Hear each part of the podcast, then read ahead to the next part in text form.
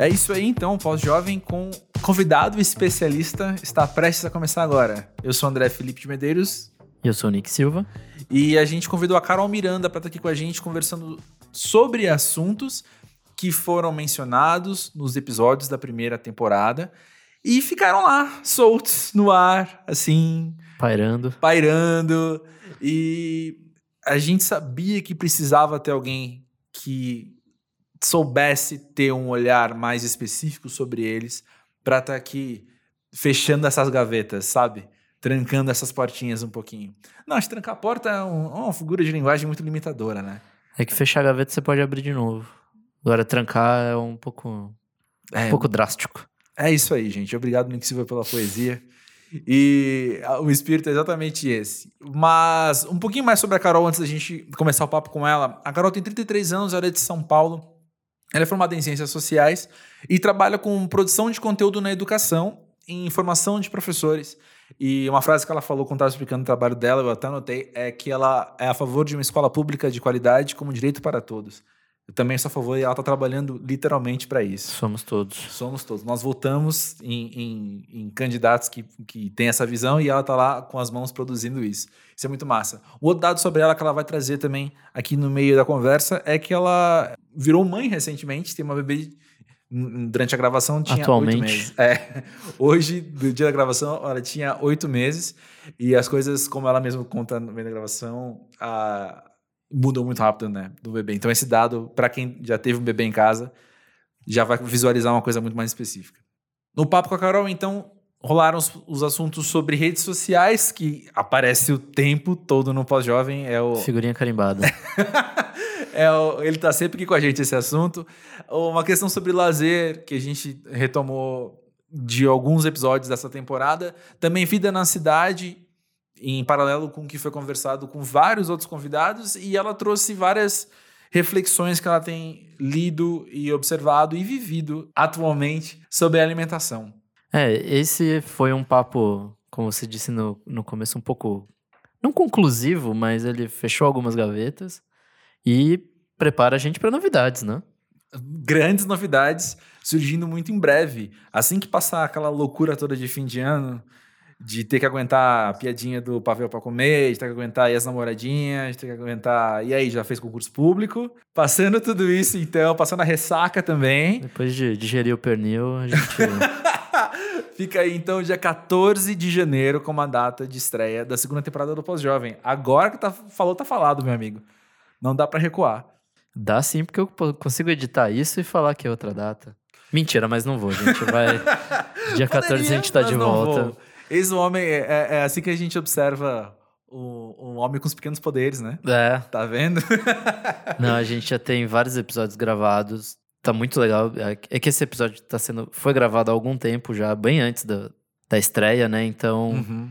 de antemão, posso dizer que tem muita coisa feita e tá muito legal. Então é isso aí, já marca aí na sua agenda ou equivalente o 14 de janeiro para ficar ansioso ah, eu tô ansioso, gente. Fica ansioso também, vai.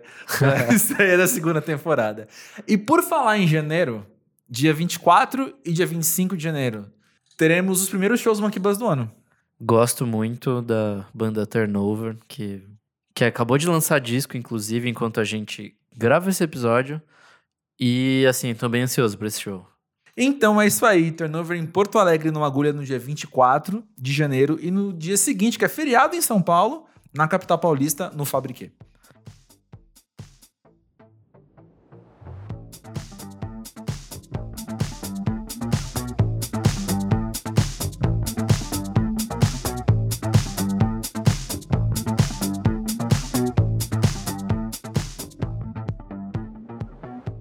Carol, conta pra gente, o que, você entende sobre ser pós-jovem hoje?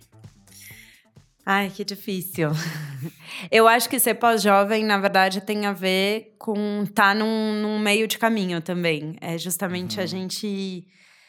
Esses dias a gente tava falando sobre o que, que é ser, quem era millennium, quem não, quem não era no trabalho. Aí uma das pessoas falou: Ah, eu não sou millennium. Eu falei: É, pelo corte de, de data de nascimento é assim. Então, eu acho que é ficar um pouco nesse. de se identificar com pessoas um pouco mais velhas em alguma, algumas coisas e, em outras com pessoas mais novas. Eu acho que é um para mim é um meio de caminho ali de geração, de troca de valores, de troca de concepção de mundo, né? Então, quando você vai trabalhar com pessoas de diferentes idades, acho que a gente, quem se identifica talvez como pós-jovem, aí eu com 33 anos, acho que a gente está nesse meio de caminho de hierarquias, de valores e concepções de mundo. Acho que é um pouco esse meio de caminho para mim, o pós-jovem. Excelente. Sabe que uma, um assunto que apareceu em praticamente todos os episódios até agora, e sem esforço, hum. assim, naturalmente vem é o uso de redes sociais. Tá. É muito interessante. A gente logo notou, assim, que a gente está conversando sobre tal assunto, aí o convidado ou a gente traz um. É, uhum. não, porque quando eu entro uhum. no Instagram. e veio. Ficou na nossa cabeça isso, né? Caramba, redes sociais faz muito parte do nosso dia a dia, né? uhum. né? Como é que você tem observado a uhum. nossa geração lidando com essa realidade? É. Eu acho assustador isso de, na verdade, todo assunto levar para isso, porque mostra o quanto a gente realmente está, assim, conectado e não, não consegue desgrudar disso. É, eu não acho que é uma questão de geração, apesar da gente falar muito de ser de geração. Eu acho que a, as pessoas de diferentes idades e talvez gerações têm usado de maneiras diferentes. A gente vê é aí a eleição de 2018, né? A coisa do Zap, que brincam de tiozão do Zap. Talvez a galera de 50, 60 para mais use de um jeito. É, para eles, a, a, muitas vezes a internet é o WhatsApp e o Facebook, né? Eles é, é quase sinônimo. Para nós é outro tal. Eu acho que tem uma diferença de uso, mas eu acho que é uma coisa que não é só da nossa geração, desse uso desenfreado. E, é, e para mim, assim, das coisas que eu tenho lido e visto, visto, o que assusta mais é que é uma coisa super intencional. Então, é, o ano passado, quem me acompanha no meu Instagram ou no meu canal tal, sabe que eu fiquei muito alucinada com um livro que eu li que chama 24 por 7, Capitalismo Tardio e os Fins do Sono, que foi publicado pela editora Ubu aqui no Brasil. É, é, um livro que explode a cabeça, assim. E ele vai falar, na verdade, sobre várias coisas relacionadas a como é, o sono é a última barreira do capitalismo de pegar a gente, assim. Então, tipo, Uau. o quanto é, é, é, assustador. Você termina esse livro querendo se trancar num quarto escuro e dormir, assim. Inclusive, do pior maneira possível. Exato. Ele, é, ele vai falando de muitas coisas. O livro é. Todas as páginas você quer anotar, você quer compartilhar com as pessoas, e foi isso que eu fui fazendo. Então, as pessoas não aguentavam mais eu falando sobre o livro na época que eu tava lendo e um pouco depois, porque você não consegue, você fica, gente, vocês já leram isso, sabe? Um parênteses é o que o cara do Netflix, lá, um dos CEOs, falou que a concorrência dele é com sono. Isso. Uau. Sabe? Tipo, então, porque, porque assim, o que, que, é uma das coisas que está no livro? Quando você está dormindo, você não está produzindo e você não está consumindo. E o capitalismo quer que você produza e consuma o tempo inteiro. E aí, puxando para as. Eu vou chegar nas redes sociais, eu disse isso por algum motivo. Enfim, o livro inteiro traz reflexões assim, que você vai pirando, ele traz várias referências de teóricos, de é, entretenimento, de tudo.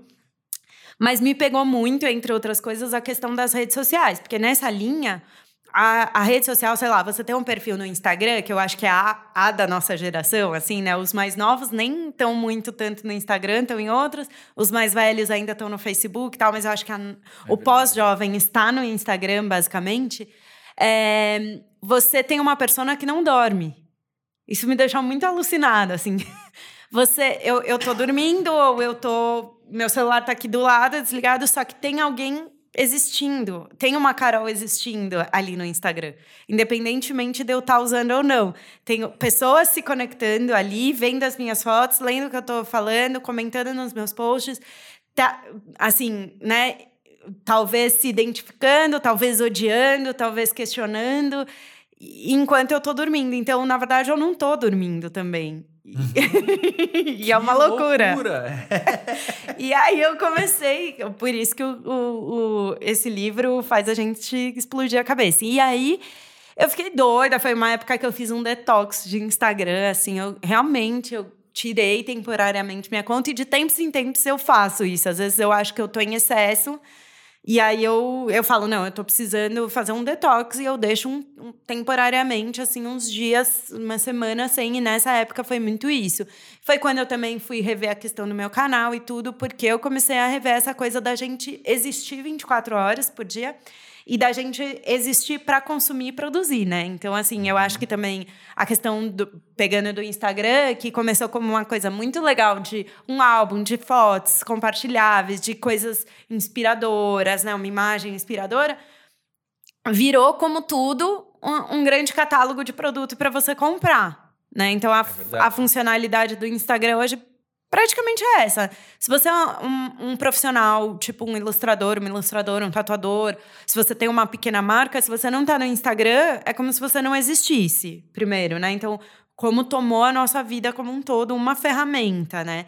E, assim, estou falando de uma bolha nossa, pós-jovem, vivendo em, em, grandes cidades, ou, né, ou, sei lá, classe média, tá? Mas acho que isso vai para outros, não, vai, não fica só restrito a isso, né? Acho que vai mais, mas principalmente entre a gente. E aí eu acabei indo ler, por causa disso, o livro 10 Motivos para Deletar Todas as Suas Redes Sociais. Não sei se você conhece, não, você já ouviu falar. Quando você vê assim esse título e, esse, e até a capa, assim, você fica meio hum, desses livros mais ou menos. Mas é outro que você fica noiado depois, assim, é de um, um cara, se não me engano, ele chama Jason Lanier, alguma coisa assim. Vale a pena, depois eu deixo o nome certinho, a gente pode deixar. Tem Perfeito. vídeos dele, tem TED, X tal dele, tem uns vídeos bacanas dele, entrevista né, no YouTube e tal que ele é um dos caras que começou a realidade aumentada. Ele trabalha no Vale do Silício, assim, ele começou o Vale do Silício. Ele é um cara grandão, assim, com um dread gigante, sabe? É uma figura interessante. E ele, nesse livro, vai explicar por que, que a gente tem que deletar todas as redes sociais. Mas quando ele fala todas, é tipo, não tem nada do Google no nosso celular. O celular dele é, seria, tipo, zerado. E ele vai falar vários argumentos, né? São dez motivos, eu não vou falar muito, mas uma das coisas que me mexeu muito, porque foi justamente em 2018, quando estava rolando a eleição e tal, todo aquele processo, é do quanto, quando a gente vive nas redes sociais, cada um está vivendo um mundo totalmente nosso. Então, por exemplo, quando a gente. É, quando não tinha as redes sociais, vamos pegar só a TV. Todo mundo vai ver o Jornal Nacional. É, tem um lado ruim, que é o do. Legal, agora é, todo mundo pode ser produtor de conteúdo, não só a Rede Globo, por exemplo. Não é só o Jornal Nacional que vai noticiar. Por outro lado, todo mundo estava ouvindo a mesma coisa, a gente sabia mais ou menos que eu estou dialogando com você, eu sei o que, que você ouviu William Bonner falando, eu sei de onde está partindo. Hoje em dia a gente não sabe. A minha timeline é completamente diferente da sua, é completamente diferente da do meu marido que mora na minha casa, que divide a vida comigo. Às vezes eu olho o Instagram dele assim, é tipo, é outra coisa. O dele tem muita coisa de música, de surf, de futebol, disso, daquilo. O meu é outro rolê, assim, é muita coisa de livro, de, sei lá, de comida, de a gente vive e vai se alimentando o WhatsApp, cada um tá no seu grupo recebendo umas coisas. Então, o mundo que eu vivo na internet é um, o mundo que você vive é outro. E aí, quando a gente senta para dialogar, a gente tá partindo de coisas tão diferentes que não, às vezes a gente não consegue acessar o outro, sabe? Não uhum. sei se tá uhum. fazendo sentido. Super. Super. 100%, 100% sentido. Na pele, assim. Na... Enfim, e aí tudo isso foi me deixando muito maluca e eu penso muito sobre isso e eu reflito. Eu sou uma pessoa bastante viciada em Instagram, eu acho que eu tô muito melhor, eu consigo ficar é, um pouco afastada. Acho que também tem uma questão prática que hoje em dia eu tenho uma bebê de oito meses e eu trabalho fora e faço mil coisas assim, então também sobra menos tempo para pegar. Mas tem uma coisa, eu acho que tem que ser uma coisa muito intencional nossa, muito reflexiva e consciente, porque a gente pega o celular sem nem perceber que tá pegando, né? Então acorda, já liga e o nosso dedo vai direto para o Instagram. Então é, tem um outro cara que eu não lembro o nome, que tem uns vídeos na internet bacanas, que ele também trabalhou em todas essas empresas do Vale do Silício, que ele fala: o meu celular não tem nada, tem assim, na, sabe assim, para acessar nenhum aplicativo, porque se tiver, você vai clicar, você vai acessar e tudo. Então ele deixa limpinho o celular dele, só com, sei lá, coisas né, um GPS, uma coisa bem funcionalidade. Mas esses outros não, porque eles estão fazendo de tudo, eles ficam estudando o tempo inteiro no Vale do Silício como te deixar mais tempo ainda lá. E estão conseguindo, né? E aí você não dorme, aí você está produzindo e consumindo e querendo produzir mais e consumir mais o tempo inteiro. E é isso. Que loucura, né? Que loucura pensar que a gente está vivendo tudo isso. E como a sua primeira frase nessa questão, assim, é, é assustador, né? O quanto a gente está envolvido envolvido nisso. E essa experiência de pegar o celular de outra pessoa eu acho muito interessante uhum. de ver. Às vezes, quando você vai, alguém tá, tá um computador ligado na sua frente, você vê a timeline do Facebook, né? É outra coisa. E eu fico pensando no meu avô, que ele de vez em quando me liga para perguntar se eu vi que tal coisa, colocaram no Facebook tal coisa, uhum. sabe? E aí eu não consigo nem ilustrar para ele, é mais por telefone, falar, não, então, mas você não viu? Colocaram no Facebook. É isso, porque para eles um a mural, internet. Né? Isso. Porque a internet é para o pessoal mais velho, para muita gente, é o Facebook e é o WhatsApp. Não, tem não até tem uma pesquisa que diz isso. Não sei isso. se você já viu. Sim. Que, que eu acho que dizia pro, foi para as eleições, então foi para o brasileiro, na verdade, né? uhum. né? Era uma porcentagem muito grande que achava que, que achava de fato que a internet era isso, era o Facebook. Isso, exato. E, de novo, assim, eu, eu sou uma pessoa, para além de ser cientista social e conseguir olhar um pouco a, as estruturas da sociedade, eu tenho uma tendência individual a acreditar em teorias da conspiração. Mas eu acho que tudo é muito intencional, né? As coisas não são por acaso. Então, é, querem que continue assim, né? Que, assim, é. que por que, que eu vou mostrar que a internet é muito mais do que aquilo, né? Então, outra, outro, outra indicação, tem dois documentários na, na Netflix, não sei se pode falar o nome de... Ah, não, pode, você falou pode. Netflix, é que eu já vi em outros lugares, aquele site de streaming, sabe? aquele site fazer, vermelho de aquele streaming. Aquele site famoso de streaming, né? Para não fazer propaganda. Mas o Privacidade Hackeada, Muito né? Bom. Aquele documentário que saiu recentemente, estavam falando bastante, que é sobre a Cambridge Analytics e como eles influenciam é, as eleições, principalmente a americana, que vem muito forte, mas a gente sabe que a brasileira teve influência. E, e aí é muito louco, porque eu era do tipo da pessoa que falava, ai, mas tanto faz, tipo, ai, estão pegando os nossos dados. Ai, quem quer? Tipo, eu nem sou interessante. Não, mas isso é importante, porque você não é importante, eu, Carol, indivíduo, não sou importante. Mas quando eu junto o meu dado com o seu, com o de outra pessoa, com o de outra, e junta tudo, eles conseguem ter um, uma, uma leitura de como manipular a população. Ponto. Então, assim, é importante pensar. É, não adianta a gente falar, ah, mas meus dados não tem nada demais, eu não compartilho nada demais. Não, qualquer coisa que a gente compartilha, e todo mundo está compartilhando coisa o tempo inteiro, tudo isso está juntando num grande sistema e dizem que o maior ativo hoje em dia já está deixando, né? Assim, o petróleo já está perdendo seu valor frente aos dados, né? o, o grande, a grande moeda, grande, o grande valor, né, o produto, sei lá como chamar, é, da, do nosso tempo são os dados, porque você pode fazer tudo com os dados, né, na verdade. Então, é, esse privacidade hackeada é muito legal. E tem um documentário que eu não consegui lembrar o nome, depois eu posso buscar também por nas redes.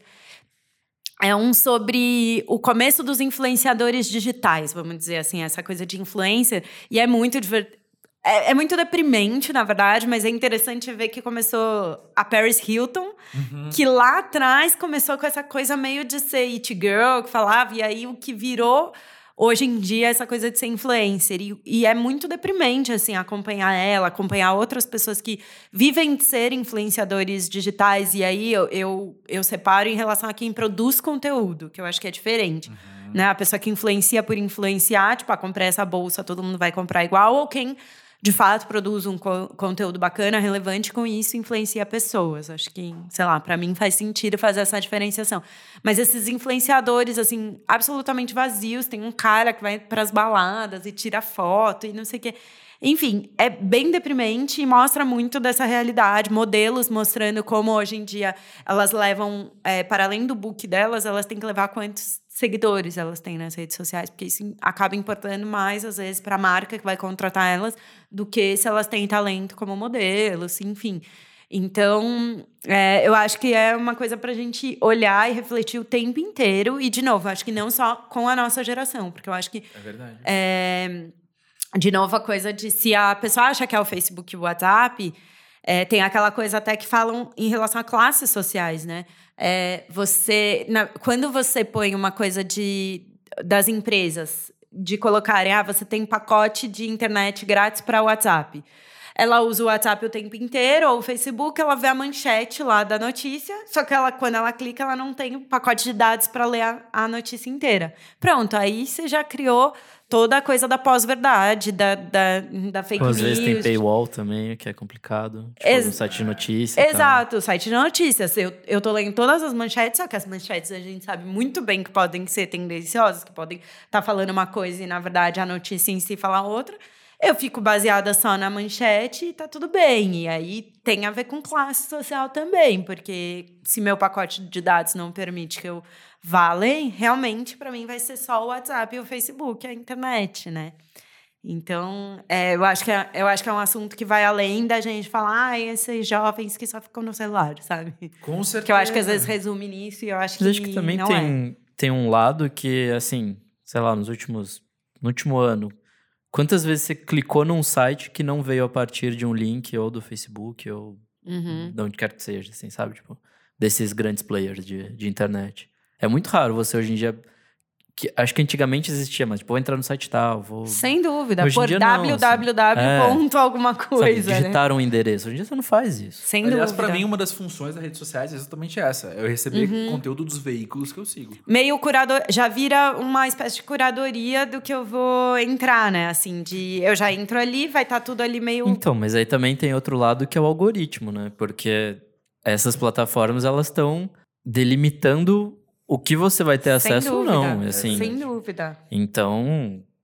E também, outra, outra coisa desse rolê de dados que a gente estava falando é que, tipo, meio que seus dados estão em qualquer lugar. Quando você vai comprar qualquer coisa no cartão de crédito, que seja um cartão de débito. Isso. Seus dados estão rolando ali. Então, Exato. Então, meio que não, não, é, não tem como você sair totalmente disso. Assim, parece que você delete todas as suas redes sociais, seu celular, Google, iPhone, o que seja tá contando seus passos, tá vendo onde Sim. você tá indo. Olha, Quanto esse, para, esse autor, ele consegue isso. Depois você lê o livro, vê os vídeos. Mas é isso, é uma vida, hoje em dia, quase inviável pra gente, né? Ficar absolutamente sem nada, nada, eu, eu acho bastante inviável. já... Mas, assim, você tá andando na rua, tem uma câmera te vendo, pronto. Sim, já tem. Sabe? É. É, é muito paranoico viver assim, mas, sabe, tipo, não tem como fugir. É, eu acho que tem que ser consciente as coisas, né? E a gente ter noção disso, pelo menos, né? Não entrar num automático. É, então, por exemplo, exatamente. essa coisa, eu falo muito da eleição de 2018, porque eu acho que foi emblemático, né, para todo mundo, e especialmente em relação às redes sociais e tudo, né, a internet.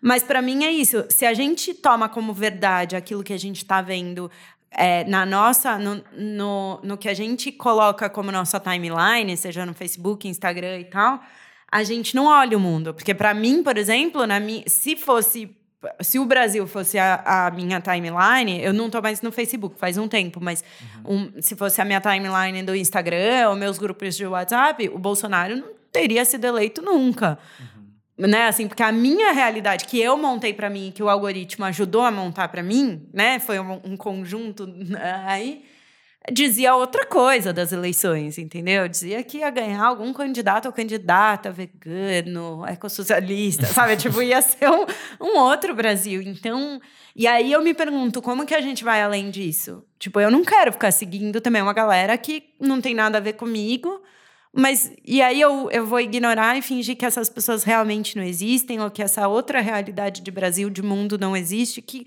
como que a gente faz, entendeu? Para acessar, se a gente vive na rede social, que quais são os espaços de troca, de fato? Porque eu acho que as redes sociais também vieram muito com essa promessa, talvez, ou, né, é. de nossa, vai ser de troca, de ampliar. A internet tá aí, ó. Ampliar, né, a internet inteira, você consegue ver muitas coisas e tal. Mas como? Como que a gente realmente acessa isso, sabe? É que ao mesmo tempo que acho que acho que você não pode ficar dando batendo palma para maluco dançar, você não pode se alienar completamente de uma realidade que não é a sua, né? Exato. A gente também tem que saber o que, que tá rolando e qual é o limite, como que faz isso, né? É. E aí eu acho que também cabe, porque aí também eu tô muito problematizadora, assim, que é bem papel de cientista social e falar mal, mas por outro lado, eu acho que uma coisa que eu acho incrível em relação às redes sociais, e aí eu acho que tem a ver com, com os pós-jovens e muito com a geração que eu vejo, uma galera um pouco mais nova, é, que eu gostaria de ter tido quando eu fui adolescente, nesse sentido, a internet. Por um lado, eu não queria que tivesse mesmo redes sociais quando eu era é, adolescente, porque imagina as coisas que a gente ia postar e ia se arrepender depois. Se hoje eu já me arrependo de umas coisas que eu posso é. imaginar, adolescente. Mas por outro lado, é, eu não ouvia falar sobre feminismo, por exemplo, uhum. na minha escola, sabe? Ou você pega meninas negras que estão fazendo a transição de parar de, de é, alisar o cabelo e deixar o cabelo natural, ou de meninas gordas, pessoas gordas que estão aceitando o seu corpo e estão vendo outras pessoas. Então, essa coisa de não ter, para mim, na minha adolescência, era a revista que tinha, Capricho, a revista não sei o quê, que tinha sempre o padrão, boa forma, não sei o quê. E eu acho que a internet também traz isso de você se, conseguir achar pessoas que você se identifica. Porque se eu já não tinha isso, morando em São Paulo, que tem todo um acesso a algumas coisas, às vezes eu vejo, né? na internet a pessoa falando: ah, eu moro numa cidadezinha pequena, de não sei que estado, aqui uhum. não chega tal é, livro, tal informação, tal, mas na internet chega. Você entra no YouTube você vai ver o vídeo de uma menina falando sobre o transtorno alimentar dela, como ela superou. Então, assim, eu acho que também tem esse lado das redes sociais de você encontrar pessoas. Eu fiz muitas amizades por causa dos livros e por causa do Instagram e do YouTube, por exemplo. Porque é nichado, assim, não necessariamente meus amigos, minhas amigas de trabalho, faculdade, infância curtem ler do jeito que eu leio ou os, os livros que eu leio. Mas na internet eu achei um, um grupo de pessoas de vários estados do Brasil, de, até de fora do Brasil, que curtem. Então, e aí uhum. a gente pode achar de tudo, né? Gente que gosta de, sei lá, que anime, sabe? Então, eu queria só balancear que também Sim, não é tudo ruim, né? É tudo ruim. Eu acho que tem, é. tem esse lado que é incrível, né, também. É. Concordo completamente. E uma outra coisa também que acaba entrando nesse assunto de redes sociais e tá em, em várias entrevistas do que a gente falou, é a questão de se entreter ali, né? A questão de você ver alguma coisa que você goste. Uhum. E que é outro assunto que acabou aparecendo aqui no pós-jovem nessa temporada, que é a questão do lazer, uhum. de como a gente passa o nosso tempo e como a gente se diverte. Foi muito engraçado porque ele veio através de uma pergunta de um ouvinte, e aí a gente falou no. A gente trouxe num, num episódio essa questão, e os três, eu, o Nick, convidado, a gente ficou meio tipo, é. Não sei. Aí, tipo, bom, depois a gente tenta de novo. Aí a gente tentou de novo um outro convidado e foi a mesma coisa, tipo, é, não, acho que eu me divirto assim, da mesma maneira que eu me diverti.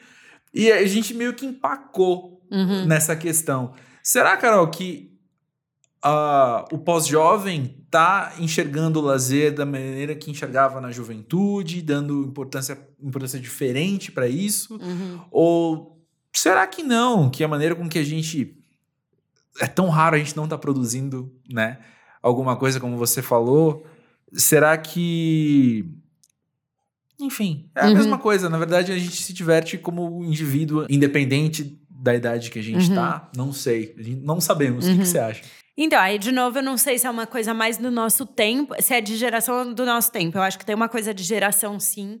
É, mas acho que do nosso tempo, dessa coisa, eu volto nesse livro que eu sempre falo e sempre vou falar, do 24 por 7. Eu acho que a gente. E eu tenho pensado é, bastante nisso ultimamente. Ouvi um podcast esses dias sobre ócio e tal. Eu sou uma pessoa que é isso. Eu, eu não consigo ficar, tipo, no sofá. Ficar aqui só relaxar e ouvir uma música, por exemplo. E né? Sem, eu acho que a gente tem essa coisa e eu acho que tem um discurso da sociedade novo, não é que a gente do nada na nossa cabeça tirou, de que a gente tem que estar tá produzindo, nem que seja tipo, ah, eu fui aqui, né, lazer, eu fui curtir com os meus amigos num bar delícia, eu vou fazer uma, vou produzir um conteúdo para o meu Instagram com uma foto bonita, com uma, uma legenda legal e indicando para as pessoas que esse bar é legal, porque tem um drink e tal. Isso por si só já é produzir para mim. Mesmo que você sim, não seja sim. um influencer e não esteja ganhando. Porque produzir, às vezes a gente fica achando que é uma coisa da produção assim. De produzir um lápis, produzir uma coisa assim, né? E tem um autor que, que fala sobre o trabalho imaterial, né? É, e aí, se não me engano, foi o André Gors, tá? Que eu li na, na época da faculdade e tal. E aí é muito disso, assim, hoje em dia, quem é que você conhece que trabalha com produção no sentido, quando você pensa em produção do Fabril, tempos, moder assim, é, né? do tipo... tempos modernos do Chaplin? Lógico que tem muita gente. Mas do nosso círculo, assim, tipo, apertando parafuso e tal. Não é. A produção, o que, que é? A produção é imaterial. Você produz planilha, você produz, né? Assim, você produz conhecimento. Então, você me perguntou quando eu cheguei, ah, o que, que você faz no seu trabalho? Eu produzo, conhe... eu produzo conteúdo para formação de professores, produzo conteúdo, conhecimento na área de educação, né? Destrinchar um conceito, identificar como que esse conceito pode ser trabalhado numa, num curso online para um professor. Tudo isso é, é trabalho imaterial. Você não pega, né? Você não está aqui. Então, quando a gente fala em produzir, tem muito desse material. E aí, é, eu acho que tem a ver com isso, do a gente tem uma coisa de precisar estar tá sempre produzindo e estar tá sempre se aprimorando. Então, tipo, se eu não tô, se eu tô no meu lazer, mas eu não tô lendo um livro, eu não tô vendo um show que vai que eu vou poder postar. É, eu acho que volta, por isso que volta sempre para as redes sociais também. É verdade. O quanto eu quero ir num restaurante que é super instagramável, né? Esse termo, assim, aqui eu, eu trabalho em Pinheiros. Para quem não é de São Paulo e não conhece, Pinheiros é um bairro instagramável aqui de São Paulo. é. Todos os cafés, todos os restaurantes, tudo tem aquele pratinho que você já olha e fala, nossa, no Instagram ia ficar incrível, né? Quadradinho. Você já olha o prato no quadradinho, no frame, né? Na, no, é no enquadramento quadrado, assim, né? Do Instagram. Então eu, eu sinto que a coisa do lazer, nossa, tem que. Até mesmo quando você senta na frente do Netflix para maratonar uma série, tem uma coisa de também poder dizer, tipo, nossa, eu, marato... eu assisti a série que todo mundo tá vendo, sabe? Ah, tá todo mundo falando sobre The Handmaid's Tale e eu não vi ainda. Então é um lazer, parece, que também tem a ver com... Uma obrigação, né? Com uma obrigação, com se encaixar, entendeu? Assim, de uma uma coisa muito louca, sabe? Do que aí é outra coisa de redes sociais que o povo fala, né? Do FOMO, né? Fear of missing out. Você tem o medo de. Outro assunto que surge de vez em quando aqui. Que isso, mas é. surge, porque eu acho que é uma angústia a, a, da nossa geração. Isso eu acho é. que é bastante do pós-jovem de você tá, talvez de você não tá viajando, assim, eu acho que não é novo, não é com as redes sociais, mas elas amplificam. Então, Exato. Então, quando eu tinha 20 e poucos anos, eu falava, gente, eu saí da casa dos meus pais com 26, morar é, em São Paulo é muito caro, né? Pagar aluguel e tudo mais é caríssimo, então, tipo, não é tão simples. Eu saí com 26, ainda não era tão, né? Ainda era jovem, vamos dizer. Mas eu com 20, 20 e poucos já queria, né, morar sozinha, queria isso, queria aquilo. Eu queria, eu sonhava em conhecer a Europa, tal, depois de um tempo eu consegui. Mas eu olhava para as pessoas e ainda não tinha Instagram e eu olhava e falava: Gente, todo mundo já foi para a Europa, todo mundo mora sozinho. E peraí, né? Primeiro recorte, um recorte de classe, claro Exato. que não é assim. E segundo, mas é o que que é? Você tá tão focado naquilo que você acha que todo mundo já fez aquilo, todo mundo. E, e o, o, as redes sociais trazem isso amplificado. Para mim, parece que todo mundo tá sempre de férias, menos eu. Sim, tá sempre Sim. todo mundo viajando, curtindo praia. E, tipo, eu nem sei quando foi a última vez que eu fui pra praia, nem lembro. Ou isso, assim, todo mundo já viu todas as séries e eu não tô dando conta de ver série nenhuma. Assim, eu tô vendo hoje em dia um episódio a cada cinco dias e tal. E aí, eu acho que é muito louco o quanto a Catarina, que é minha filha de oito meses, me trouxe uma coisa de um, uma desaceleração disso, do, do fear of missing out, porque a gente também vive tanto o que a gente não está vivendo que não vive o que está vivendo. E é. com uma bebê, não é assim? você fica tanto vivendo aquilo que. E o que, que você está vivendo? E com uma bebê de oito meses, não tem condição. Porque se você não vive o que você está vivendo agora, a semana que vem ela tá fazendo uma outra coisa. Uau! É, de semana para semana com o bebê, já mudou tudo. Já, ela tá batendo palma, que é uma coisa que ontem ela não fazia. Uau. Então, se você tá muito vivendo o outro, o, o que vai ser daqui para frente, ou o que, que você não tá fazendo, você não tá ali com ela. Então, para mim, assim, foi uma super aprendizagem. Tem sido o do não olhar para o que eu não estou fazendo, o que eu não estou assistindo, o que eu não estou comendo, o que eu não estou vivendo, para olhar para tudo que eu estou fazendo, estou vivendo, porque é agora, assim. E é muita coisa. É muita coisa. é, é muita coisa. E, e para essa simplicidade do ela bater palma, assim. É Uau, é incrível ela bater palma. É. Assim, é uma coisa incrível para o bebê quando né? Tanto que é, eu percebo que às vezes ela tem umas noites, eu ainda amamento, então acordo à noite para ela tem umas noites mais agitadas, numas épocas que ela tá aprendendo muita coisa. Olha que lindo isso. Uau. Olha que lindo que é. E a gente não se dá esse tempo também. A gente também, às vezes, tem umas, né, uns momentos mais de agitação e tal, porque tá vivendo muita coisa. E a gente não ó, para de olhar para isso, né? E ela tem umas noites mais agitadas, dorme menos. E aí, às vezes, a gente pode ficar irritado. Putz, não dormiu bem, mas eu tenho aprendido a ter esse olhar apreciativo de tipo, mas olha tudo que tá acontecendo na vida dela. Ela tá aprendendo a bater palma, gente, sabe? Ela tá comendo arroz e feijão pela primeira vez. E aí eu acho que traz a, o bebê, ajuda a gente a, a trazer isso, sabe? É muito interessante como o bebê tá passando pelas primeiras vezes, mas você como mãe também tá vivendo um monte de primeiras vezes. Assim, Absolutamente. Assim, e aí a gente olha para isso. Então eu, eu, eu tenho procurado levar essa aprendizagem. Não que agora eu virei uma pessoa muito desapegada, de eu não estou vendo tal série, eu não estou. Né, assim, eu acho que ainda tenho muito isso, a coisa dos livros. Eu tenho pilhas de livro para ler em casa que eu quero ler, tipo, agora, para ontem. Mas procurado, que é outra coisa de rede social. Quando ah, você eu... segue muito Instagram que lê livro, você fica alucinado, né? Eu tô um pouco nesse momento, assim, que eu descobri que chama JOMO, que é o Joy of Missing Out. Isso. Que é tipo, cara, não vou ver, sabe? Tipo, não sou obrigado. Uhum. E aí, sei lá, eu trabalho com música, mas tem muito disco que sai, eu teoricamente precisaria ouvir, mas eu não quero, não. quero dar tempo para esse aqui que eu tô uhum. escutando. Uhum. E acho que é uma coisa que a gente já, já abordou aqui em alguns momentos, sabe? Tipo, inclusive outro papo sobre sobre lazer foi, tipo, sair, assim, tipo, ir pra balada ou ir num bar, não sei o quê, que é tipo, não sou obrigado. Não. Sabe, tipo, eu quero ficar até o horário X, é o que eu vou ficar, é o que eu me permito ficar. E acho que essa fase pós-jovem tem me ensinado a isso, assim, tipo, a, hum, não quero, não vou, sabe? Tipo... Eu acho que o pós-jovem consegue fazer isso muito mais do que o jovem. De falar assim, não, não tô afim. Não, não quero. Né? Nessa coisa da, Sim, do total. sair, do, da diversão, do não sei o que. Nossa, não é diversão isso para mim. Pode ser para outras pessoas, mas isso para mim não é. Ou é e dessa vez eu não quero e eu tô tranquila com isso, né? Eu acho uhum. que isso é uma coisa de ser pós-jovem. Assim, para mim, quando você falou o que é ser pós-jovem, para mim tem um marco muito dos 30 anos. Vou, falar, vou ser sincera, assim. É, os 30 para mim trouxeram muito que talvez vocês chamem de pós-jovem, de uma tranquilidade, de, talvez, de quem eu sou do que, que eu gosto, do que, que eu não gosto, dos meus valores, do que eu acredito. Lógico que não é estanque, eu estou mudando a todo momento. Mas já tem uma essência aí que, que tá, que tá dada, sabe? E aí eu acho que é isso mesmo. É né, o John que eles falam, Joy of Missing Out, é, eu tô bem de estar tá perdendo aquilo. Tá, tá ótimo, não tem problema. E com bebê é isso. Você falou isso, me vem muito. Recentemente veio para o Brasil a Angela Davis e a Silvia Federici é, e tiveram eventos incríveis aqui em São Paulo com elas. E eu não fui em nenhum. Eu consegui entrevistar a Silvia Federici, porque a editora Elefante convidou, foi muito que bacana, legal. foi incrível. Eu amei, para quem não sabe, as duas são super pensadoras teóricas né, do movimento feminista. A Angela Davis foi do Panteras Negras, assim, foi presa nos Estados Unidos da década de 60, 70 tal, enfim.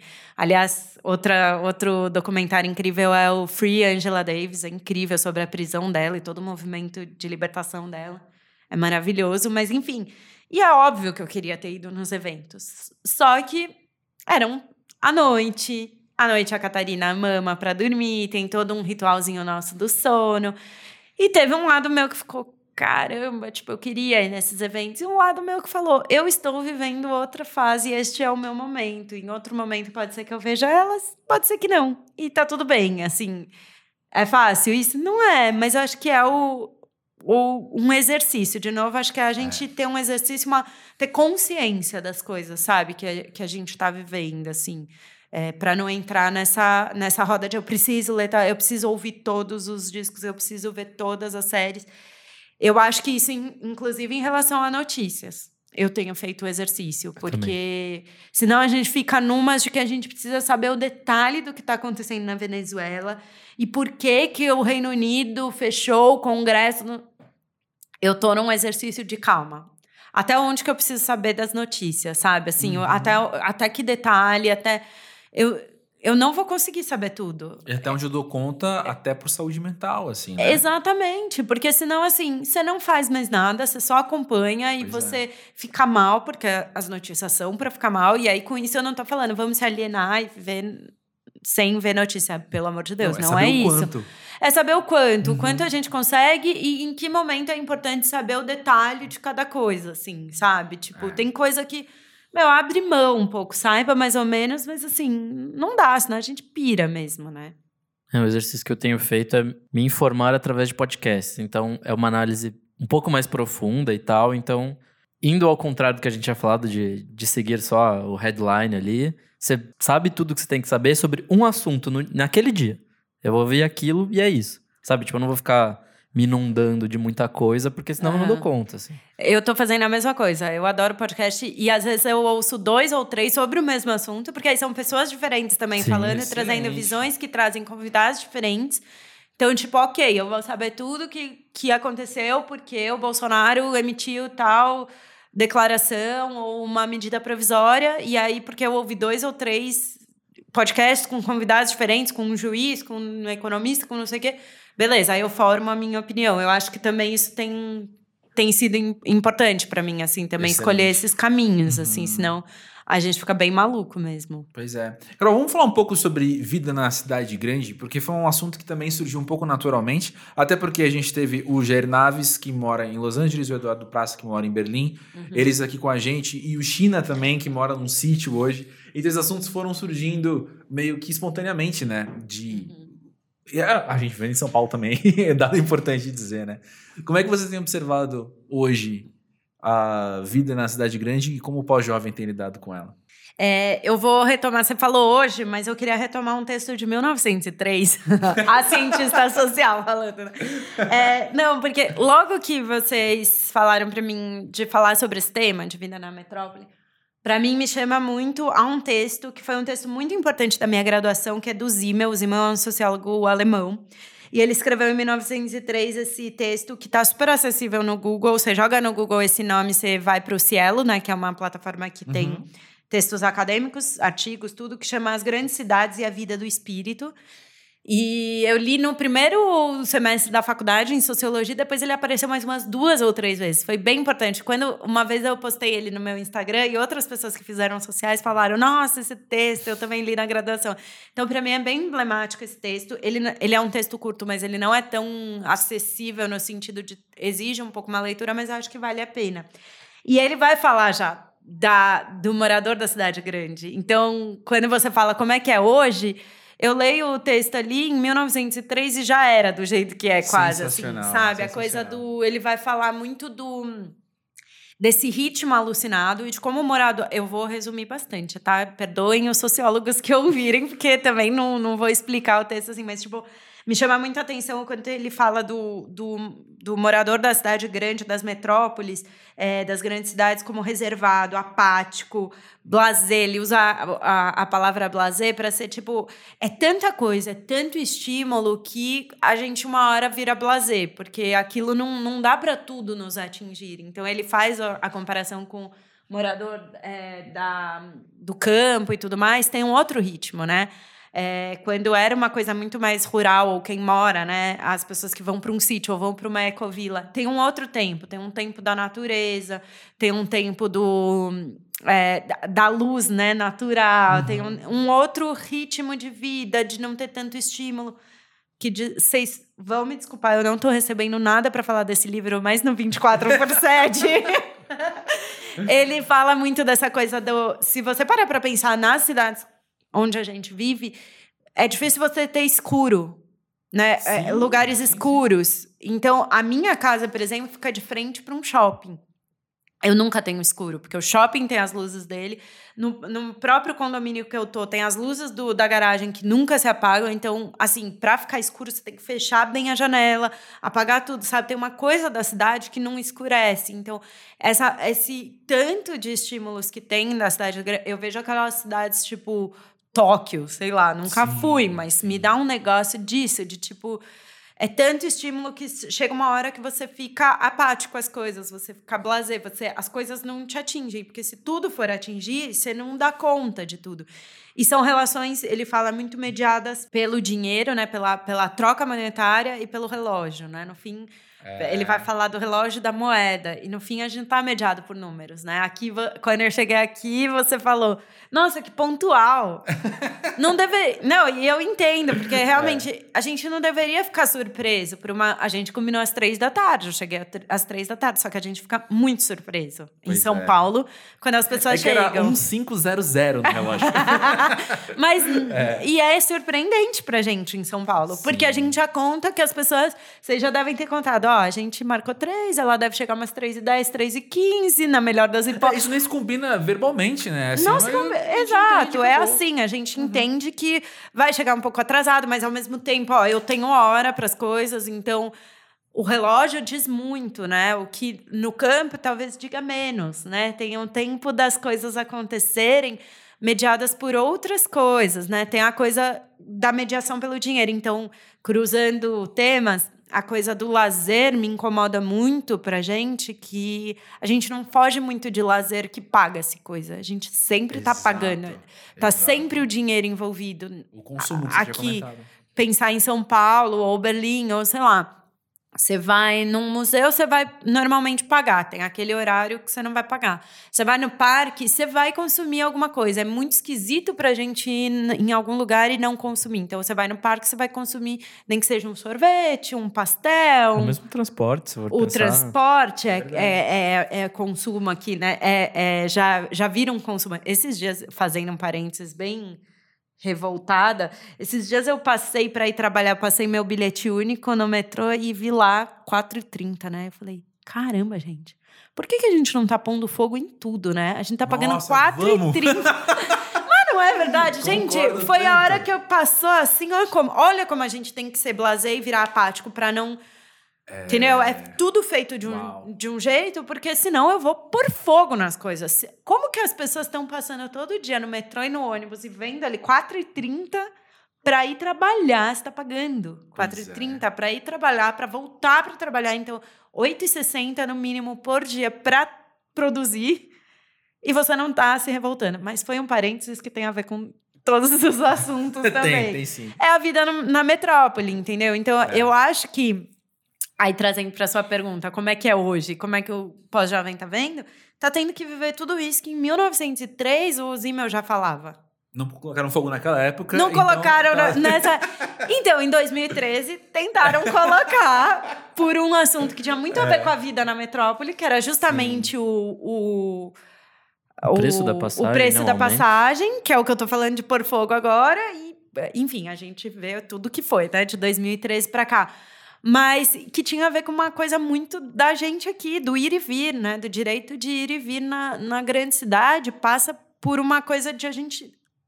É garantido mesmo o direito de ir e vir numa grande cidade como São Paulo? Quantas pessoas, para mim, por exemplo, que, que tem um monte de privilégios, ir para Paulista, para Avenida Paulista, ir no MASP, ir para esses lugares, sempre foi uma coisa muito corriqueira. Uhum. Então a gente acha que é muito corriqueiro. Só que quantas pessoas em São Paulo nunca foram na Avenida Paulista? Não vou nem dizer do MASP, que aí museu é a, né, falando em lazer, e no museu é uma coisa muito elitizada, que não deveria.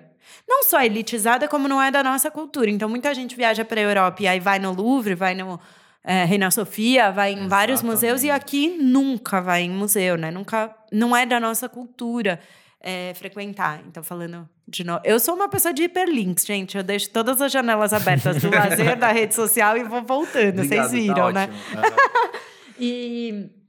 Mas, então eu não vou nem falar de, ah, não vai no MASP, mas quantas pessoas que moram a três horas da Paulista mas ainda estão na cidade de São Paulo, uhum. que nunca foram para a Avenida Paulista, porque tipo não é, não não se tem o direito de ir e vir garantido. A gente não pode dizer que tem. Exato. Porque se eu tenho que pagar esse tanto, imagina uma família de cinco pessoas uhum. que quer, ah, a Paulista aberta, que lazer, acessível da cidade de São Paulo. Para quem não é de São Paulo, a Paulista aos domingos e feriados fica aberta para pedestres e fechada, fechada para carros. Parece uma, uma praia paulistana, é uma delícia, mas quem que tá lá? É acessível para todo mundo? Uma família de cinco pessoas para pegar num domingo, sair de São Mateus, por exemplo, que é bem longe do, da Paulista, né? Um bairro bem longe. da Zona Leste de São Paulo. Você pagar ônibus para cinco pessoas da família, você vai consumir, porque você não vai passar o dia, uhum. você vai levar a comida, o lanche, mas você vai chegar lá, você vai tomar um sorvete. Quer dizer, já ficou inviável. É, é a Paulista aberta, mas aberta para quem também? Uhum. Então, eu acho que juntei lá a coisa do lazer da, e da grande cidade, e eu acho que essa coisa é, da, da gente vivendo isso também. Eu acho que não dá para dizer só do pós-jovem ou de geração sem dar um recorte de classe, um recorte geográfico, um recorte. É, quando a gente fala de grandes cidades de gênero, então eu sou mulher, eu vivo a cidade grande muito diferente de um homem vivendo a cidade grande, uhum. ainda aqui em São Paulo, né? A gente não está falando de eh, sei lá, enfim, mas é diferente. Eu não saio à noite, eu moro num, num bairro que é um pouco mais afastado e que tem uma passarela para eu descer do ônibus, eu não dirijo, eu ando de ônibus por aí e tal, metrô, eu desço do ônibus e tenho que passar uma passarela numa rodovia para poder ir para minha casa.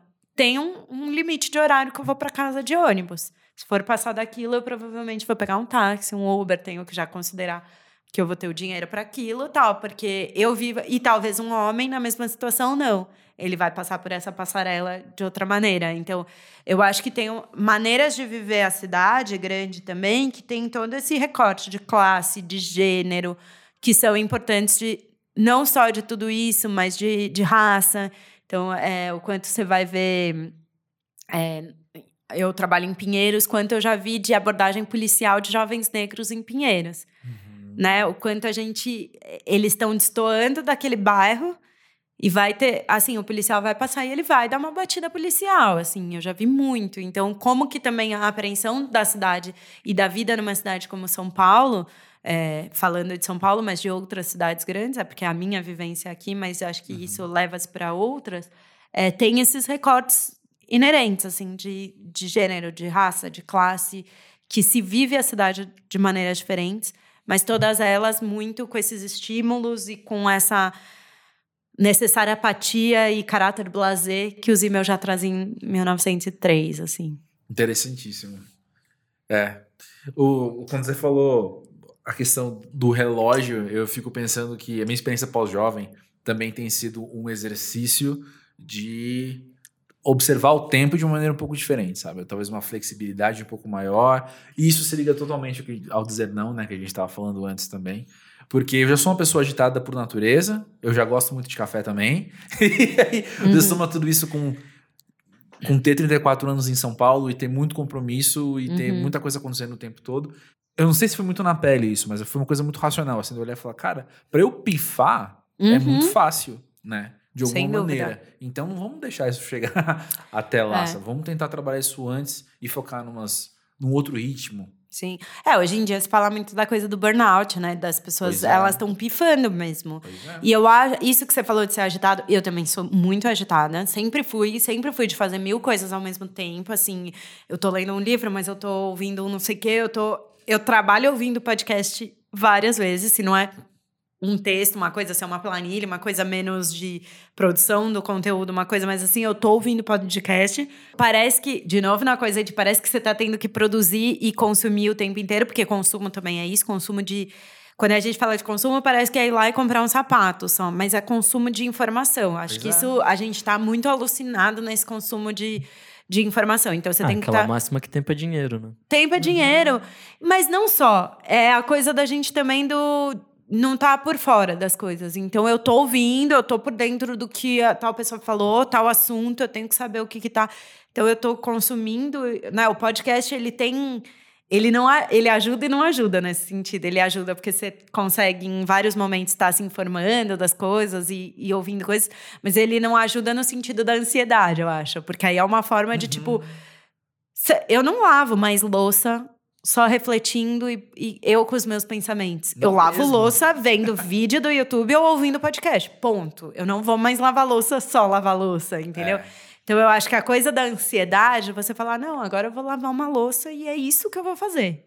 É. Não existe. E, e aí eu acho sim que tem a ver com uma coisa de geração, talvez, da gente que é pós-jovem hoje. Porque pessoas que não são assim da nossa geração, acho que se destacam, sabe? Assim, se estão fora da, da curva, parece, nossa, sério? Você não, você só lava a louça e não vê nenhum videozinho do YouTube, você não, é. né, você não tá fazendo mil coisas ao mesmo tempo. Acho que a gente tá com essa com esse ritmo e eu acho que não, de novo também não vem de agora, não é à toa que, sei lá, a gente começou com o quê? Vendo clipe da MTV que era alucinado, não tinha é descanso, né? Isso uhum. me vem muito forte. Os clipes da MTV já era formando a gente para ver mil imagens por minuto, assim, sei lá, eu não sei, não entendo de vídeo, mas não é, já era uma coisa alucinada, já era uma coisa atrás da outra e tudo, então a gente veio vindo numa crescente, que aí de novo as redes sociais, a internet, esse acesso ilimitado praticamente às coisas, é, só reforçam, né? Só ajudam e não ajudam nesse sentido, né? Eu tô no ônibus e eu não tô no ônibus de boa, vou ver a cidade. Aí a cidade grande. Eu não tô vendo a cidade no ônibus. Eu tô ouvindo um podcast ou eu tô lendo um livro, porque eu tenho que usar aquele tempo do ônibus. Uhum. É inútil o tempo que eu fico se eu, na cidade grande, em São Paulo. Eu nem moro tão longe do trabalho, mas eu levo de 45 minutos a uma hora para ir para o trabalho. Todo mundo que está ouvindo e mora numa cidade pequena agora acabou de ter uma reação emocional muito forte, tenho certeza.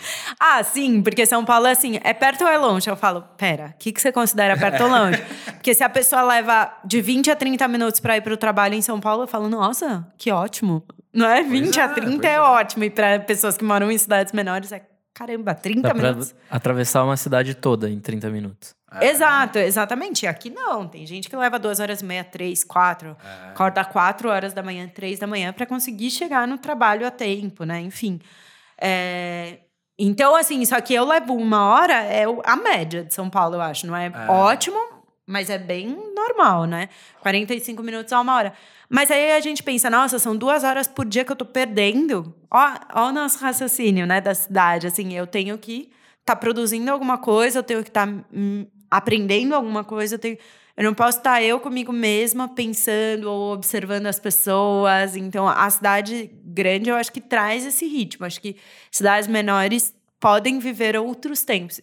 Principalmente se você vai para uma ecovila, para um sítio, aí você vai viver outro tempo mesmo, é. que é um tempo da natureza, mas que aí, com o capitalismo, com o início do capitalismo, veio o desencantamento do mundo também, né? Que aí pois é uma é. coisa do Weber e que depois outras pessoas vão retomar, mas o Weber fala bastante do desencantamento do mundo e tem muito ver, isso também tem muito a ver. Então, de você olhar para os ciclos da natureza, para você, nossa, aqui é ridículo.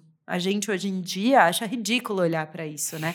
As mulheres Muitas mulheres têm olhado de volta para o ciclo da lua e como ela se relaciona à questão menstrual. E isso muitas vezes é visto como secundário, como uma besteira, como gente natureba, como. Um né? místico, assim. Tipo... Como místico, esotérico. Mesma coisa da, da astrologia, por exemplo. As pessoas acham às vezes meio esquisito que eu tenho toda uma pegada marxista, ou, né, mais de olhar, é, ter esse olhar de análise e, e, gostar de astrologia hoje em dia e de falar de signo. Isso tem uns dois anos que eu gosto. Antes eu achava uma besteira e tal. E eu comecei a olhar de outra forma para astrologia, e aí, para além de quem gosta, quem acredita, quando um amigo meu deu essa dimensão, que depois eu vou, fui ler na Silvia Federici também, a coisa das bruxas, de como tem a ver com o papel da mulher na sociedade relacionada à natureza, às ervas, à curandeira, a olhar para a lua e ver os ciclos da lua ligados aos nossos ciclos menstruais, a parteira. Então, como que no início do, do capitalismo houve uma, uma, uma coisa intencional de olhar para essa mulher como bruxa, como mesmo para os homens também, que a maioria eram mulheres, mas uhum. os homens que também lidavam com coisas da natureza, porque eram coisas incontroláveis. Você tem que, para a dinâmica do trabalho que a gente tem hoje, para, né, e há um tempo já, para a disciplina que era necessária, disciplina dos corpos e tudo, você não pode considerar nada disso. Como é que eu vou falar, por exemplo, ah, a lua, então em determinado momento do mês, por conta de influência da lua e do meu corpo, da menstruação, eu tô mais ativa, no outro eu tô menos. Não pode. Eu tenho uhum. que render durante um mês, ou mesmo dia, né?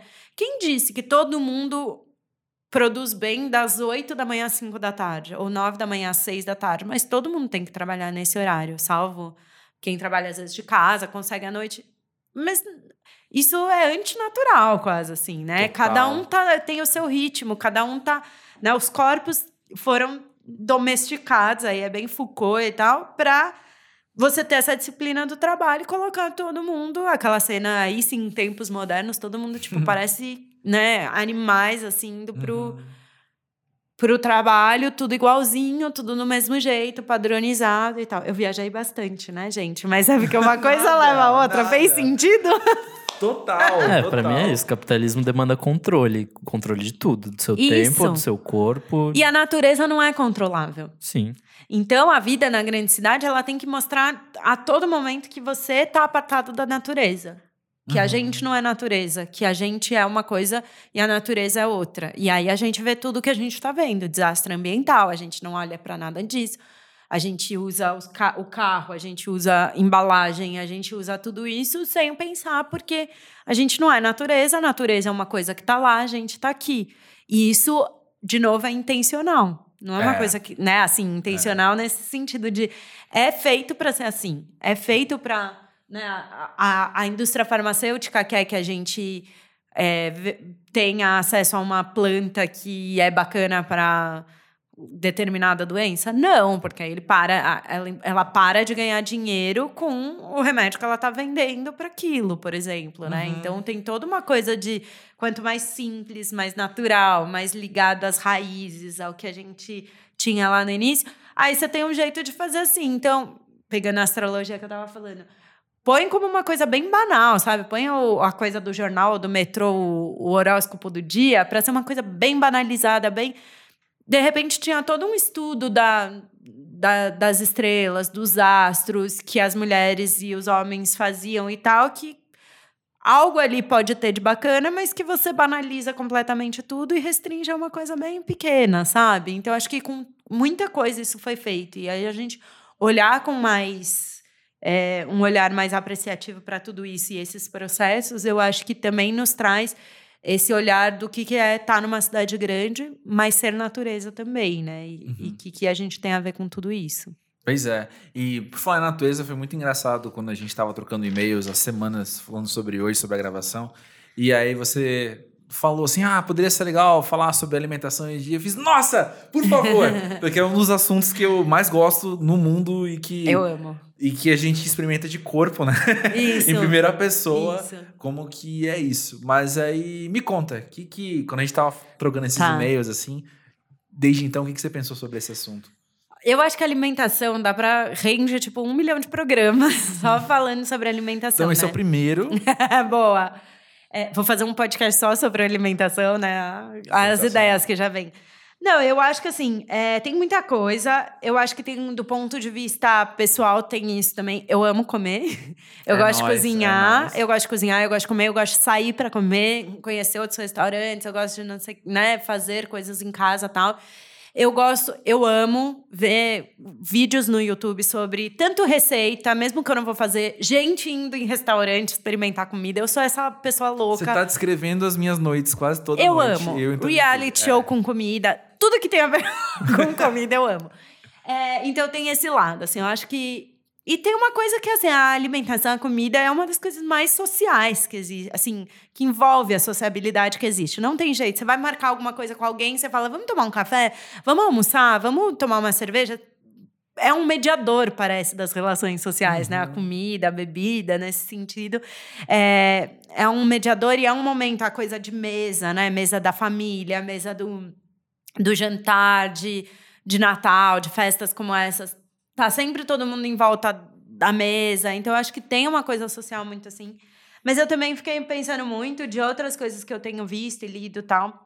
É, que eu até te falei que eu tenho pensado de que a gente, pegando para o pós-jovem, acho que a gente é a primeira geração que maciçamente comeu de novo, tem um recorte de classe e tal, mas eu acho que isso acabou se estendendo muito, né? É, para outras classes também. É, a gente acabou sendo a primeira geração que comeu que, que consome ou consumiu maciçamente na, desde a infância produtos muito industrializados, né? Uhum. Ultraprocessados e tudo. Você pegar meus pais, na infância deles, não era, né? Essa avalanche de produtos alimentícios que, que se tinha. A gente já teve muito, né? Então, mas, ao mesmo tempo, eu acho que a gente é a geração que, ao chegar nessa idade de 30 e poucos, está começando a olhar para isso de maneira um pouco mais crítica. de Sim. tentar entender o que, que é alimento e o que, que é produto alimentício, de olhar de maneira mais consciente para a alimentação. E aí, tanto por um lado é, de saúde, alguns mais fitness que falam, né? A coisa de academia, de emagrecer. Mas também de saúde, então essa coisa Bela Gil que as pessoas falam, ou Rita Lobo, que traz a coisa do vamos comer comida de verdade, não produto alimentício, tá? Então acho que a gente é impactado por isso mas também do ponto de vista político. Então, o tanto que tem crescido de vegetarianos, de veganos, de que estão olhando para o consumo de animais, e não à toa, de novo, falamos do, vamos falar do capitalismo de novo. Hoje em dia a gente tem hambúrguer do futuro, a gente tem gente fazendo né, o hambúrguer que tem até o sumo da beterraba para aparecer o sumo da né, o sangue da carne. Enfim, aí já viram que é um filão. A gente sabe quando é um movimento grande de verdade que é o capitalismo a ganhando. A partir do nome que já tenta passar uma ideologia Totalmente. Alimento do futuro, hambúrguer do é. futuro. Olha, que a gente adora, né? Que o pós-jovem vai falar isso, é do futuro, eu sou vanguarda. É. Vanguarda nada, você tá pro, comendo... É que a grande empresa tá fazendo. É que tá fazendo para você consumir, entendeu? Enfim, então eu acho que assim, eu, eu me interessa muito ver por esse lado. A gente é uma geração que teve acesso a, a muito disso, e aí, de novo, eu trago a coisa da classe social, mas ao mesmo tempo a gente vê que as classes mais baixas também, com acesso à bolacha, às vezes a, acaba tendo mais acesso a, a, produtos industrializados do que em natura, né? Sim. Do que uma Tem feira. Tem várias pesquisas que mostram o índice de obesidades em comunidades mais pobres muito altos por causa disso. Por Isso. causa disso, desses alimentos. Isso, exatamente. É, tem um documentário que assim é bem chocante, que é do Instituto Alana, da, se não me engano, da Maria Faria Filmes, que é o Muito Além do Peso, que é sobre obesidade infantil. E é chocante, assim, porque é isso, o que, que as crianças estão comendo. Então, você pega um achocolatado, né, de, de caixinha assim, e aí põe o quanto de açúcar tem lá dentro, o quanto tem, né, das coisas e tudo. Então, é, e chega, esses produtos chegam nas classes mais baixas, mais Sim, altas. Demais, Isso demais. não tem muito, né? Porque tem acessível para todos os preços. Tem o mais caro e o mais barato, de bolacha, de salgadinho. Você vai ter.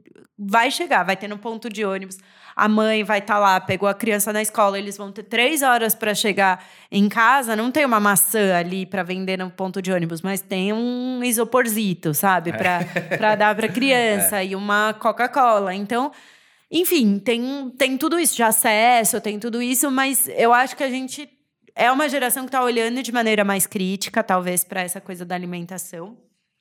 E aí tem uma. Tem dois livros também que eu queria indicar. Tem um que é Feminismo, que é da Quintal Edições. Ele é bem curtinho e ele vai falar sobre essa relação entre gênero e feminismo e alimentação. E é muito legal, porque vão ter vários capítulos. Ah, vários não, mas alguns.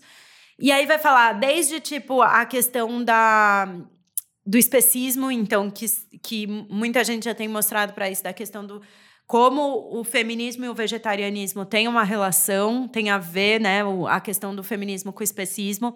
Vai falar sobre as cozinhas é, profissionais, então a gente sabe muito isso, né, vê muito isso de como é um ambiente extremamente machista a cozinha de restaurante. Então a gente vê cozinheiras a, a, ser cozinheiro, cozinheira tem muita cozinheira mulher, até mais, né? Em casa de família, principalmente. Agora, chefes, chefes premiados, chefes de restaurantes, são homens. Então, como essas relações se dão? Então, ela vai por outros caminhos também, vai falar de outras coisas relacionadas entre alimentação, por exemplo, a, a produção no campo, quanto o papel das mulheres na produção de alimentos, né? Porque a gente sabe que no Brasil tem grandes latifúndios, mas quem põe a comida na mesa da gente são é a agricultura familiar e como que é o papel também da mulher nessa agricultura familiar. Então, enfim, é um livro super interessante que dá uma outra visão da alimentação, daquilo que a gente põe no nosso prato, de como é que se dão as relações sociais em relação a isso, ao feminismo. E tem um outro que é o Comer Animais, do Saffron Fowler, que é muito legal, assim, é um livro que ele conta por que, que ele decidiu parar de comer animais. Acho que é um livro super empático nisso, assim, sabe? Não é aquele livro panfletarião que vai, tipo, te deixar mal. Acho que se você tem algum interesse nisso, de ler mais sobre isso.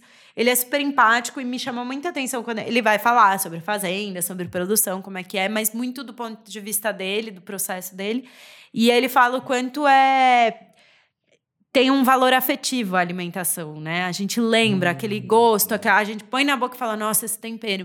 E aí, esses dias eu, li, eu li já faz uns 4, 5 anos esse livro, tá lá em casa tal, para eu ler de novo. Mas eu lembrei desse livro quando eu parei de comer carne faz um tempo, aí eu ainda comia peixe, aí parei, enfim, tem um processo disso também. E tinha uma coisa que me pegava que a minha avó e minha bisavó são, eram portuguesas, né? Já faleceram. E elas faziam bacalhau, bacalhoada na, na Páscoa, no Natal. E minha mãe também. Minha mãe cozinha muito bem e tal. E tinha esse apego ainda meu, nossa, mas quando eu tiver a bacalhoada da minha mãe, que traz o tempero da minha avó, da minha bisa tal, eu não consigo. E aí eu parei de comer recentemente. Aí minha mãe faz a parte, quando tem no Natal, é uma querida. Ela faz a bacalhoada e para mim faz com tudo que tem ali, menos o bacalhau. Uhum. E aí, esses dias ela fez para mim, ela mandou lá para casa um potinho com uma salada de grão de bico. E eu incluí lá, eu tinha um pimentão, uma azeitona preta, incluí. Aí eu comi a primeira garfada, eu já mandei mensagem para minha mãe: Ô mãe, veio para mim a bacalhoada. Uhum. Porque o tempero é o tempero da minha mãe. Aí você põe a azeitona preta. Só não tinha um bacalhau e de verdade não fez falta ali. Porque o tempero me veio e eu falei: nossa, eu tô comendo a bacalhoada da minha família, assim. Aí me veio muito esse livro na cabeça. O quanto a memória afetiva também a gente pode redefinir ou reelaborar de alguma forma.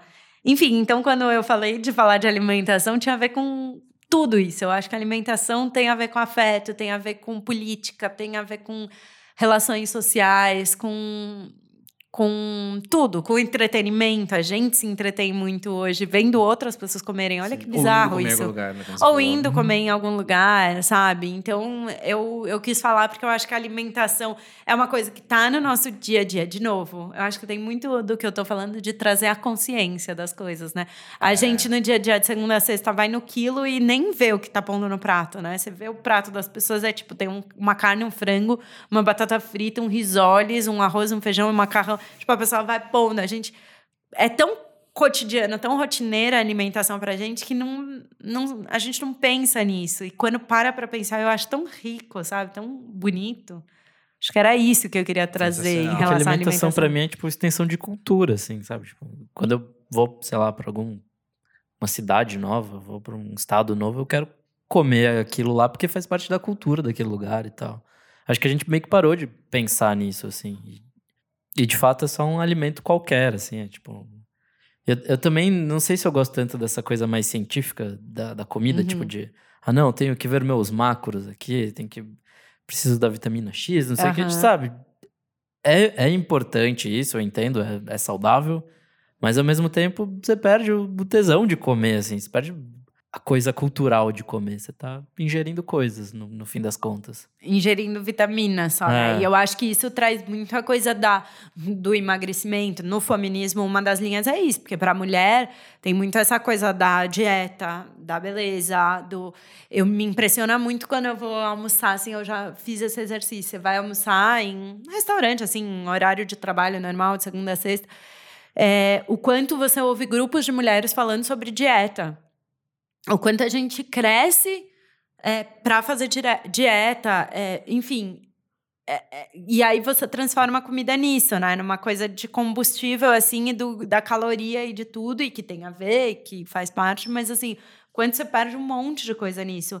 E em relação à cultura que você falou da gente viajar e comer alguma coisa do lugar, acho que tem uma coisa que a gente está a, o mundo tá tão globalizado que às vezes a gente pode passar por um lugar sem nem ter comido mesmo nada daquele lugar, porque você vai. Me impressiona muito, né? Aí, aí tô falando de grandes cidades, de capitalismo de novo, mas é, me impressiona muito que, por exemplo, você vai viajar. Quando eu, eu fui para Paris, Paris é muito caro, né? Então, assim, você tem que fazer umas concessões de tipo, um dia você come, nem comi em restaurante caro, mas você gastou um pouquinho mais, no outro dia você tem que comer tipo um crepezinho da rua, um sanduíche, um não sei o quê. Então teve um, um dia que a, a gente comeu no Subway. E aí você fala, cara, o mesmo sabor. Olha que. Não dá um medinho assim, você. Você tá a quilômetros de distância e você tá comendo o mesmo sabor. Você pega McDonald's, Subway, uhum. Burger King, qualquer um desses, você vai comer o mesmo sabor em qualquer lugar. E aí você pode viajar e só comer essas coisas. Ou mesmo um hambúrguer X, que vai ser um sabor assim, mesmo que não seja o mesmo, mas é parecido. E você não vive nada daquele lugar. Você não comeu nada que tenha a ver exatamente com a cultura, com a forma como as pessoas daquele lugar se relacionam, né? Porque não é só com Os ingredientes si. locais, né? Os ingredientes. E a forma como se relaciona, então, essa coisa é. parisiense de pegar um crepe comer na rua, ou, sabe, essas coisas assim, até viver um Levar pouco. a baguete do... embaixo do braço. A baguete é. debaixo do braço. Você ir no mercado lá e, tipo, vinho é baratésimo, queijo maravilhoso barato e compra no mercado, sabe? Acho que também viver essa coisa social da, da comida nesse sentido, né? Quando eu fui para Amsterdã, a gente ficou impressionado que tinha muita fritura. A gente comeu muita fritura, batata frita, tinha um, uma bolinha que parecia um bolinho de chuva que tem só no fim do ano, que a gente comeu e tal. Aí meu marido até falou que o sonho dele era ir para Amsterdã e abrir uma pastelaria brasileira, que ele acha hum. que ia dar muito, ia fazer muito sucesso, porque não tinha pastel assim, o povo ia adorar. Não, ninguém é, rouba a ideia dele, não. Aquela, é, ixi, contei aqui no ar, né? Mas por isso, porque você vai pegando como é que as pessoas. A coisa do quilo, que pra gente é tão óbvia. Uma amiga minha uruguaia que morou cinco anos aqui, quando ela foi embora, ela falou: gente, uma coisa que eu vou sentir muita falta do Brasil é a comida. Porque a variedade, a gente fica muito mal acostumado aqui no Brasil também, de variedade, de salada, de fruta de coisa. Ela falou: vai no quilo e tem tudo num quilo. Você pode pegar qualquer coisa. Ela falou: lá não tem, assim, ou, ou mesmo aí, falando de cidade grande. Ela falou: em São Paulo, se eu quiser comer comida vietnamita às nove da noite, eu vou comer, eu vou achar um lugar. E hoje em dia não é nem achar um lugar, você vai é ter verdade, na sua casa, é né? Verdade. Você vai conseguir ter na sua casa. Isso é outro papo, mas enfim. É, e ela falou lá no, em Montevidéu, que é a capital tal, não tenho, não é assim. Isso já faz uns 4, 5 anos que ela falou. Não sei se mudou, mas mesmo assim não deve mudar ter mudado tanto, porque não é uma cidade tão grande quanto São Paulo, né? Uhum. Ela comparava, assim, Montevidéu é do tamanho de bairros que a gente uhum. tem aqui em São Paulo. É um absurdo isso, né? São Paulo é tipo vários países. Pois é. Dentro ali mesmo, sabe? Então, e aí eu tava falando da comida, é isso. A gente também tem acesso em São Paulo, por exemplo, a todo tipo de comida, parece. E ao mesmo tempo, o brasileiro é maravilhoso, né? Faz tipo temaki de morango com chocolate. que um japonês vê isso é, e fala. Maravilhoso o adjetivo que você tá usando. eu vou Entend, respeitar, obviamente. Entendam como quiser é, o maravilhoso. Eu usaria outro. Nada contra, mas eu usaria outro. Eu usaria herege, né? Heresia. Algo, é, talvez. É? E, Carol, você que consome muito uhum. livro. Não sei se é o verbo certo nesse momento, depois do ah, contexto que a gente ser. teve, mas você que lê bastante, uhum. você que gosta de documentário uhum. e de filme, de série e tal. Pro pós-jovem, tem mais alguma que você queira trazer para despertar reflexões e tal? Tá. Eu acho que eu já dei, né, algumas, algumas indicações de livros, de documentários e tal. É, eu acho. Tem um livro que eu li também o ano passado, que além do 24 por 7, foi outro que explodiu minha cabeça, que eu sempre indico, que é o Caliban e a Bruxa, da Silvia Federici, que fala muito dessa coisa da queima das bruxas no início do capitalismo e tal. Ele é um livro mais denso, um pouco mais. É, teórico, assim. Agora, a editora Boitempo publicou um dela sobre ca caça às bruxas também, que é um pouco mais leve. Então, quem quiser ter uma introdução, acho que vale esse da Boitempo. Quem quiser já ir para um hardcore, assim, dela, vale o da editora Elefante, que é o Caliban e a Bruxa. E tem uma série que eu vi essa, esse ano, que eu amei completamente, que é o Please Like Me. Todo mundo Nossa. falava que era, era incrível. E, tipo, é uma delícia de série, assim. É você incrível, maratona e você já quer ver de novo, que é de um cara.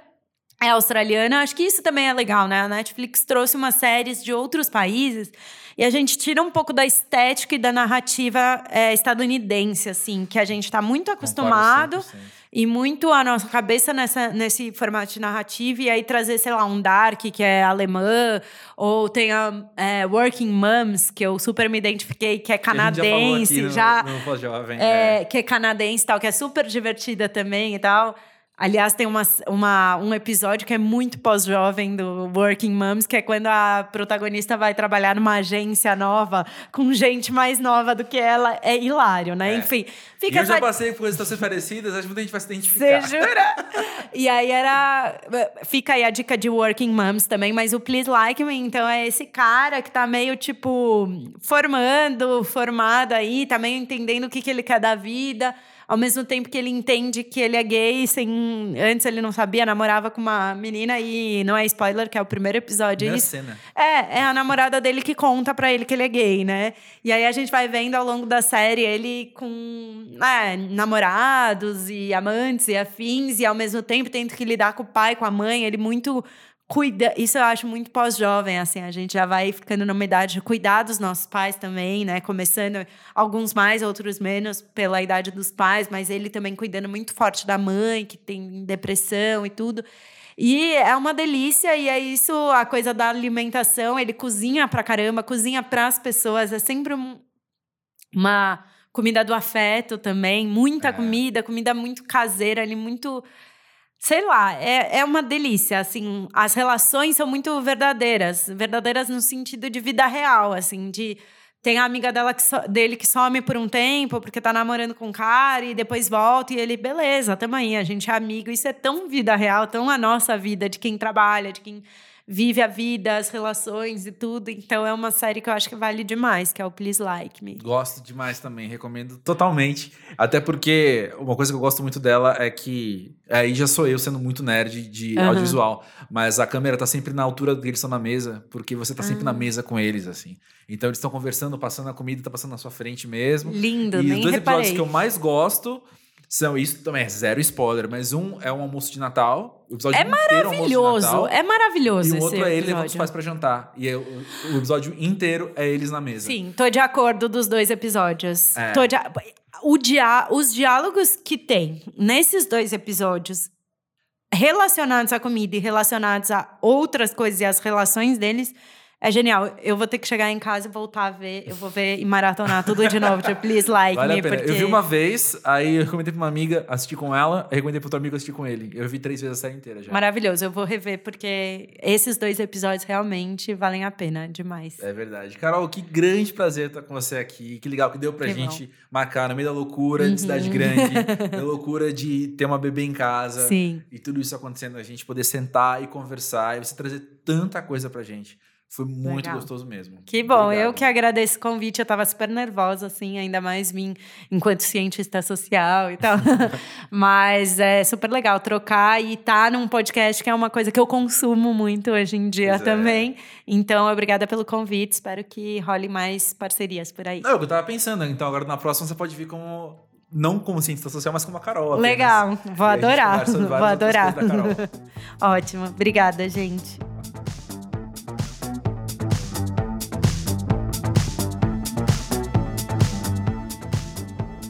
Outro lado bom das redes sociais, Nick, é que quem ouviu o pós-jovem hoje conheceu a Carol através dele vai poder seguir mais o trabalho dela. É, eu já, já estou seguindo, porque foi bem massa esse bate-papo. Pois é, ela é super legal, super divertida, super carismática e com muito conteúdo, que é o que a gente mais procurava. Sim, total. Então, de fato, daqueles, daqueles convidados que, que voltarão com certeza mesmo. Esse papo agora no fim não foi foi só conversinha, não. É, eu já quero marcar um próximo papo com ela, mas para vir como, como Carol mesmo, não como cientista social. Exatamente. O, o que ficou muito da conversa para mim era ela contando, né, trazendo os, os dados é, que ela. Enfim, do, dos livros, do documentário, de tudo que ela estava coletando, assim. E, e, eu pensando o quanto é muito prático, o quanto é muito nossa vida prática, né? Uh, esses assuntos, Ainda mais redes sociais, que, repetindo, né, é o, é o assunto. Acho que o pós-jovem é sobre isso, no fim das contas, de tanto que a gente fala. Como a gente reage às redes sociais. Exatamente. É, enfim, a gente traz essas discussões e elas são muito na nossa pele, né? Elas são muito o que estão acontecendo na nossa frente todos os dias, assim.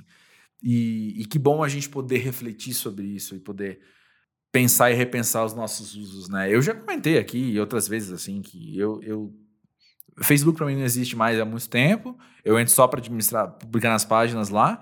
Mas mesmo o meu uso de redes sociais, assim, fim de semana, eu preciso descansar. é uma questão muito de saúde mental para mim, sabe? Então, não, não vou pegar um Instagram, não vou abrir um Twitter, porque eu preciso me desconectar um pouco para me conectar ao agora, para me conectar ao que está na minha frente mesmo, né? Ah, no fim das contas, nossa vida é mediada por informações e o que tem nos fornecido isso geralmente são as redes sociais, mas o problema é a enxurrada, assim, o, o, uhum. o, tanto de coisa que a gente tem realmente. E como você falou no episódio, o algoritmo que tá definindo Sim. tudo isso. Sim. E acho que se desligar, assim, para mim tem sido uma coisa muito boa. Eu saí do Facebook há algum tempo, aí tive que voltar por, por questões X, mas, assim, o, o uso depois desse detox, inclusive ela falou de detox no, uhum. durante o programa, para mim é muito melhor, porque, tipo, hoje em dia eu já não conto mais que eu tenho que entrar lá. Eu entro, tipo, uma, uma vez a cada dois dias, dou uma olhadinha no que eu tenho que dar e saio. Então, acho que é bem importante isso. Assim. Excelente, fica a dica aí. E conta aí, você tem alguma experiência com redes sociais e, e como isso tem impactado, enfim, seu dia a dia, a maneira com que você se relaciona com as pessoas, a maneira com que você vê o mundo? Conta pra gente, a gente quer ouvir mais das experiências pós-jovens que as pessoas estão tendo. Conta no e-mail podcast.pósjovem.com.br e também aproveita, a gente falou de seguir a Carol nas redes sociais, mas segue o Pós-Jovem também. Segue lá, arroba Pós-Jovem, tanto no Twitter quanto no Instagram, que é onde a gente coloca essas dicas que vão surgindo no meio do episódio, a gente coloca tudo lá. Uh, uns links bacanas para você ver, umas coisas mais divertidas também de vez em quando. E você pode contar pra gente também uh, sobre as suas experiências de amadurecimento, seja com redes sociais, seja com como você se relaciona com a cidade que você vive, o lugar que você vive, seja com como você está lidando com o lazer, ou sobre qualquer outro tema que tenha a ver com seu amadurecimento enquanto pós-jovem. A gente quer muito ouvir essas histórias. A segunda temporada do Pós-Jovem, inclusive, tá vindo com umas bem, bem interessantes. Umas histórias bem sensíveis e uns questionamentos muito relevantes sobre vários assuntos. Nick, valeu pela conversa hoje. Muito bom estar com você aqui no Pós-Jovem. Agora, de fato, fechando a primeira temporada, né? É, agora não tem mais pra onde ela ir, ela tá fechada. É, agora fechamos a gavetinha aqui. Isso. E bora pra segunda, que eu tô bem animado e vai ser bem legal. Bora. 14 de janeiro tá aí, inclusive, que o tempo passa muito rápido, então fechou, gente. Pois é, vamos só digerir aqui a rabanada. E aí é nóis. Ano que vem. Até mais, gente. Até mais.